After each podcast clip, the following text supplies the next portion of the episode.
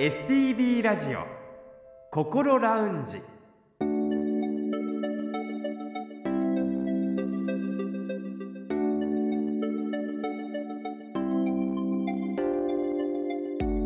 おはようございます。北本隆夫です。この時間は本人でもさらに家族でもなかなか分かりにくい心の悩みについて一緒に考えていく番組心ラウンジをお送りします。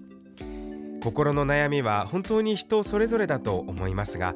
同じような悩みを持っている方経験された方は他にも多くいらっしゃいます。そういった方たちと数多く接してきた専門家の方のアドバイスを中心に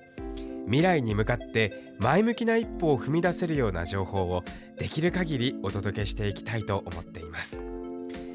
この後8時15分までぜひ心ラウンジにお付き合いください。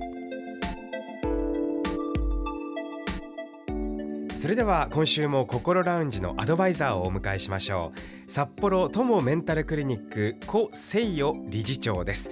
先生おはようございます。おはようございます。今週もどうぞよろしくお願いいたします。よろしくお願いいたします。さて先生の肩書きが変わりましたね。変わりましたね、まあ実はね4月の3日からですね今までは西区に一つ友メンタルクリニックがありますけれどもこれから白石区に具体的に言いますと地下鉄の白石駅前にも、えー、もう一つ実は友メンタルクリニックができることになりました、はい、それであの西区の、えー、院長は、えー、若い先生にお願いしてで私はですね白石の方の院長そして両方のクリニックの理事長ということになりました、はい、どうして白石区に病院を開業されたんですか？そうですね最初はね開業当初は多分西区の人しか来ないだろうと思ってたんですけれども実は蓋開けてみたらですねいろんなところから来ていますよね。で白石そして白石より厚別清田もというと恵庭北広島、えー、いろんなところから人が来ていますよね。でざっと数えてみたらですね白石より、えー、さらに東の部分で、えー、そこから来ている患者さん大体2割くらいいるのでそうすると西区にありながらこんだけ来てたらやはり患者さんに申し訳ないなわざわざ遠いところまで来ていただくのかそれだったら向こうに行った方がいいんちゃうかなと思ってそれで、えー、白石で、えー、開業することになりました。先生もかなりお忙しくなるかと思いますけれども、はい、その病院もやりながらそしてこの心ラウンジにも引き続き今年度もお付き合いよろしくお願いいたします。はい、よろしくお願いいたしますね。さて今日から心ラウンジも2年目に突入ということで、え今回はこの4月から聞き始めてくださっている方に向けて改めてこの番組心ラウンジはどういう番組か。え昨年度1年間どういうテーマについてお話ししてきたのかをコンパクトに振り返ることでご紹介していきたいと思っていますそれでは昨年度どのようなテーマでお送りしてきたのか。まず4月高先生とクリニックのご紹介をさせていただきました。そして5月になりますとうつ病などの気分障害を特集しました。改めて高先生うつ病の要因としてはどのようなものがありますか？そうですね。あれ5月やったのはね5月病の方がポチポチ出てくるんちゃうかなと話ありましたので、はい、やはりですねうつ病っていうのはね、えー、要因いろいろありますけどその中の大きな要因はねやはり環境の変化ですよね。で今4月ですよね、はい、えー、新しい年度が始まって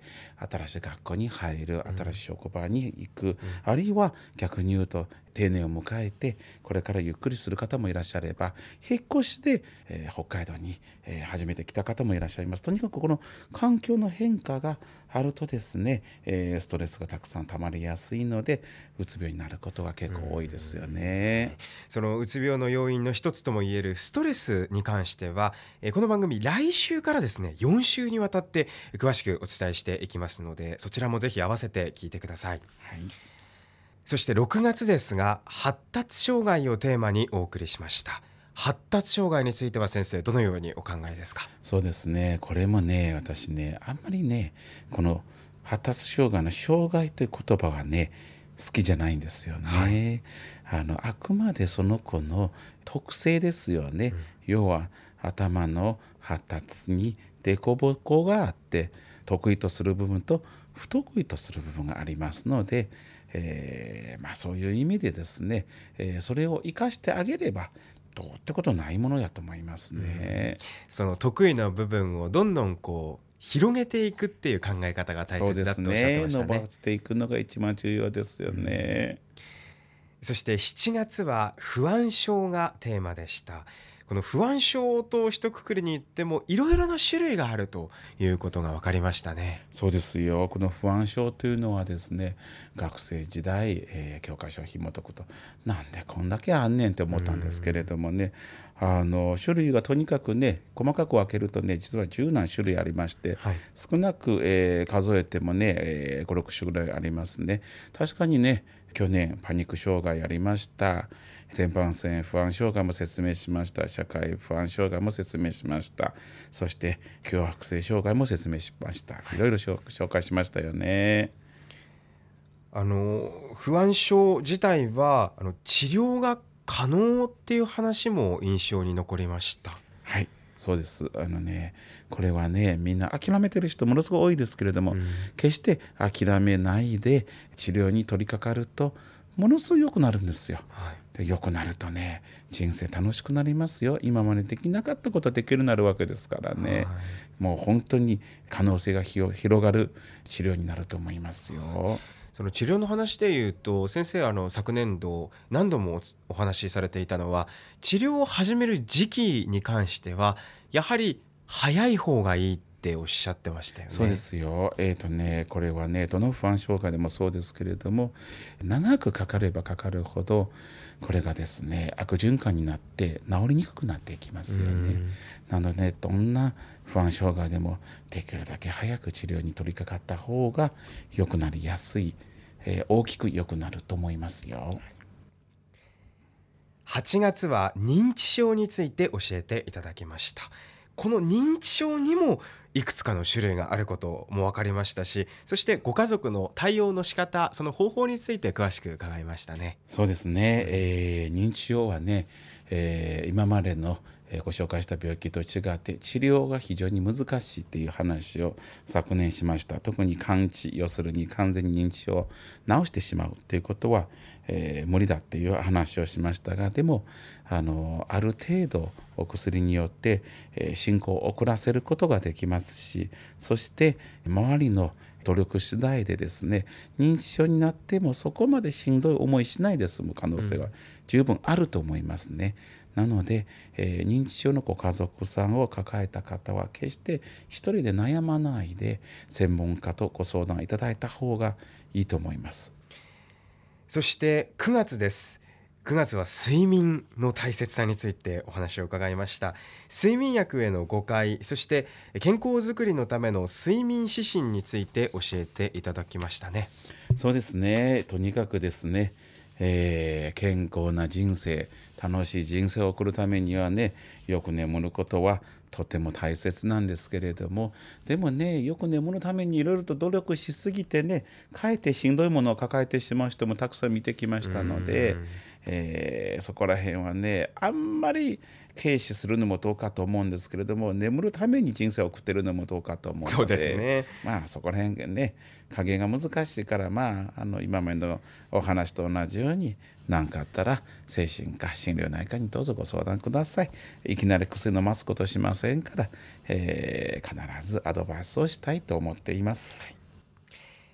10月はゲストに時は発達支援センターの立野幸恵先生にリモートでインタビューをしまして生まれてから幼稚園くらいまでのお子さんの発達についてお話を伺いましたね。あの話勉強になりましたよね、うん、立野先生って本当にね、うん、子供の精神科医になるために生まれた人やなと思いますよ。本当にねたくさんの人に見てもらいたいんですけど体を壊さんようにほどほどにしていただきたいなと思いますね、あんまり疲れたらあかんなって先生に言うとるんですけど先生にそれを言うと同じ言葉は私に返ってきますね。お互い本当にお体に気をつけていただきたいと私は思っておりますそうなんですよ。この発達障害に関してもやはり早めに行動を起こすということが大切だというお話でしたね。そうですね。やはりね発達障害っていうのは病気というよりもお子さんの特徴だと思ってそれを早く知ることによって子どものためにもなりますしそして何よりご両親の心の健康にもつながると思いますよ。11月は家族の参考書として4つ勉強しました。1つ目が聞くテクニック。2つ目が繊細さん。3つ目が自己肯定感の高め方そしてインターネット情報の上手な利用法についてでしたそうでしたねこんな話しましたよね。はい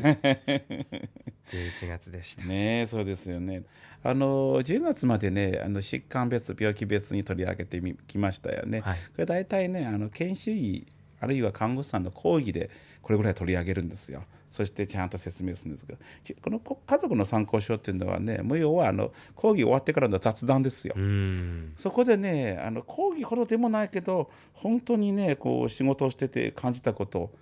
話しますね。だから本当にね私は思うんですけれども特に自己肯定感ですけどももうこれあれば人生幸せだろうなってつくづく思いますよね。だからそれをねいかに高めるかっていうのはね、本当に重要だと思いますね。12月は精神科特化型訪問看護ステーションノースアクトの中村真一さんと富井仁さんに精神科訪問看護や地域活動支援センターについてお話を伺いましたね。要はねあそこはですね一生懸命ですね精神科心療内科の患者さんの家庭を訪問するんですよ。はい、お家まで行ってですね「あのどうしたの？今日は調子はどうなの?」ってね聞いてくれはるのでねこれはですね重要ですよね。だってね診察で5分そこらんでしょ？2週間に5分そこらでね、やはり悩み全部吐ききれないですよ。そこでちゃんと聞いてもらう。そしてねあそこもう一つ偉いところは24時間困ったら相談できる。これ偉いなと思いますよ。真似したいんですけれどもさすがにね診療所は24時間できないですよね。さて今年に入って1月ですが引きこもりについて心のリカバリー総合支援センター安倍理事長にお話を伺いました。そうですねこれもねまた大きなテーマですよね引きこもりですよね。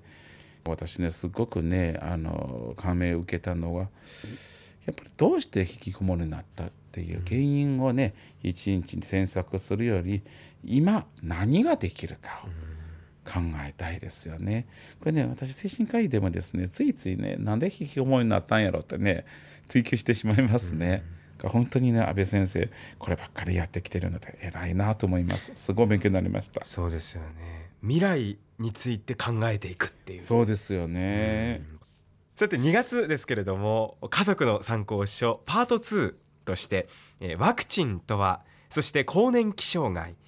親子関係さらには患者さんがクリニックを上手に利用するためにという内容で4週にわたってお話をしていただきましたそうですねそういう話もしましたよね。こういうのもやはりね、えー考えてみるとねやっぱり講義じゃなくて研修医と飲みに行った時に出てくる話でしょうね。でもそこがね大切だったりするんですよねそうなんですよね。だから本当にねあのこういう話をたくさん知ってほしいんですけどもねやはり患者さんにとってクリニック行って話聞いてもらうのは当然ですけども医師としても本当はたくさん聞いてあげたいんですよ。はいでもたくさん聞いてあげるとじゃあ待ってる患者さんがどうすんのっていう大きな問題が出てきますのでだから簡潔にとにかく今日は何をしてあげるかに絞って話聞くことになっちゃいますね。ここのミスマッチはねどうにもならないですよね。そこをねこれからも悩みながらやっていきたいと思います。そして3月は依存症をテーマにアルコール依存症やギャンブル依存症そしてインターネットやゲームに対する依存についても勉強しました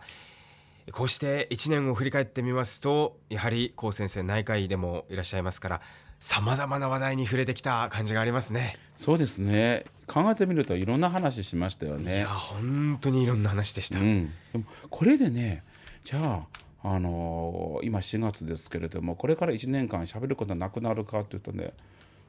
なんぼでもありますわ。まだまだ1年じゃ足りない。そうですよ。私つくづく思うんですけど私はね本当はねお医者さんとに特に精神科医に向いてないんですよ。精神科医っていうのは人の話をとにかくひたすら聞くんですけど私喋りたくて喋りたくてたまらんのですよ。そうですか。そうですよ。いやでも先生の話をね聞きたいって思ってらっしゃる方もたくさんいると思います。あのそれこそあの皆さんからの質問や体験談番組の感想などもお寄せいただいてるんですけれども、はい。札幌市内にお住まいの67歳の女性の方からメッセージをいただいているんですよね。はい。ちょっとここでご紹介をしたいと思います。はい。え内容を要約させていただきますとえこの方お子さんたちは独立して安心しています。うん。一方で旦那さんを12年前に亡くして今は一人暮らしだということです。うん。えそんな中奥様を亡くされた男性と遠距離でお付き合いをしていて今後はその男性とと考えていたそうなんですけれどもはい。その男性とはあー振られてしまって今離れ離れになっているということなんですようね。ん。でもともとこの女性の方は旦那さんが亡くなる前からうつ状態があってお薬の服用は続けているそうなんですけれども、うん。え今回の件をどう乗り越えてこの先の人生をどう生きていけばよいのでしょうかというメッセージをいただいています。先生いかがでしょうか？なるほどね男性とお付き合いを、えーしてきっといろいろいい思い出を作ったと思いますけれども結果的には縁がなかったってことですよそうでね。すねそしてそこの悩みを番組にメッセージとして寄せていただきましたよね。ありがとうございます。実はね私がねこのメッセージを書いてる姿を想像してみたんですよ。はい。きっとね一気に書いたのではなくて、うん書いては消して書いては消してそしてそのように作ったんじゃないかなと思いますね。ということは実はこのメッセージを寄せてくれたということは、自分なりの整理そしてそのそれを言葉にするという気持ちの整理をうんしていらっしゃったと思いますね。はいこれとてもとても素敵なことですよね。ご自身の楽しい気持ち悲しい気持ち懐かしい気持ち人生っていうのは生きてればいろんな気持ち出てきますよね。それを言葉にして書き出す。そして書き出したものを自分の目で確かめて場合によっては声出して、えー読んでみるこうやってですね自分の気持ちを整理するんですよ。そして過去のことをこうやって言語化して整理して最終的には心のどっかの引き出しの中にしまいます。この第一歩を踏み出したんじゃないかなと思います。すっごくいいことですよ。きっとこのまま生きますとどのように生きていけばいいかご自身で立派な答えを出すことできると思います。時間をかけて待ちましょうね。心ラウンジにこのようなメッセージを送ってくださって本当にありがとうございましたさて心ラウンジですけれども今週の番組、まあ、これまでの1年間をすべて振り返っていきました。今までお話しした番組の内容というのはすべてポッドキャストで配信をしています。パソコンでもスマートフォンでも STB ラジオのホームページにあるポッドキャストから心ラウンジを選んで聞いてみてください。Spotify や Apple ポッドキャストでも聞くことができます。さて来週4月9日からは心ラウンジの放送開始時間が変わります。毎週日曜日の朝6時15分からの放送となります。先生少し早い放送になります、ね、そうですね。早起きしなきゃ。リアルタイムで聞けないという方はラジコのタイムフリーで1週間は聞くことができますし引き続きポッドキャストでも配信をしていきます。ぜひ今後とも心ラウンジにお付き合いくださいそれでは高先生来週もどうぞよろしくお願いいたします。よろしくお願いいたします。STB ラジオ心ラウンジ。STB ラジオ心ラウンジ。今回は新たに聞き始めていただいた方のために昨年度取り上げたテーマについて振り返ってみました振り返るだけでも本当にボリューミーでたくさんの内容を伝え続けてきたなと感じますが先生はまだまだ話足りないということです。我々としましてもえどんどん触れていきたいテーマというのがまだまだありますので引き続きお付き合いいただきたいと思います。さて今日4月2日は国連の定めた世界自閉症啓発デーです。日本でも4月2日から8日までの1週間が発達障害啓発週間になっています。公式サイトではさまざまな取り組みを紹介したりポスターやパンフレットもダウンロードできますのでぜひ啓発デーで検索して公式サイトをご覧ください。そしてこの番組では皆さんからの質問や体験談番組の感想などもお待ちしています。メールアドレスはこう先生にちなんでこうアットマーク stv.jp アルファベットの小文字で ko アットマーク stv.jp です。ファックスやお手紙については STV ラジオのホームページをご覧ください。それでは STV ラジオ心ラウンジ来週から放送時間が日曜日の朝6時15分からに変わります。ぜひ引き続きお付き合いください。北本隆夫でした。